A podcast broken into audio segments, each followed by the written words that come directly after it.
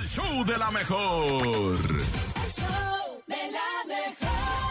Ha llegado el momento de lo más raro, lo inverosímil, lo que sigue pasando y uno no lo puede creer en el show de la mejor. Aquí está el nene con su No te la creo. No te la creo. En el show de la mejor. Ahora sí, nene, es tu momento. Reivindícate y cuéntanos esto raro, inverosímil y difícil de creer en eso que se llama No te la creo.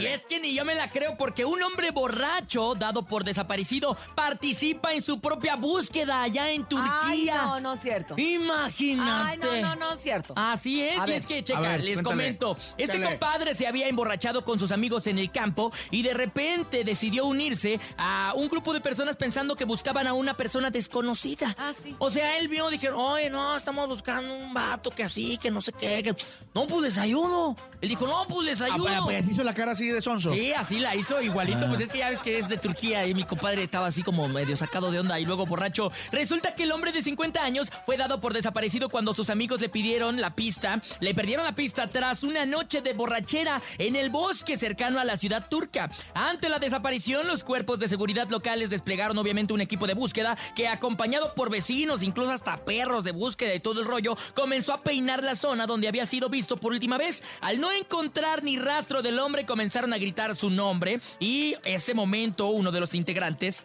de- ¿Captó? de- ¿Captó? y dijo, Oye, pero Pues pues, aquí tú. está. No manches, pues si tú eres el que está perdido, te andamos buscando. No te la ¿Cómo creo, crees? creo que era el más. Te lo más- prometo. más sonso, no Ay, Imagínate. pobrecito. No andaba Muerto. perdido, andaba de, parranda.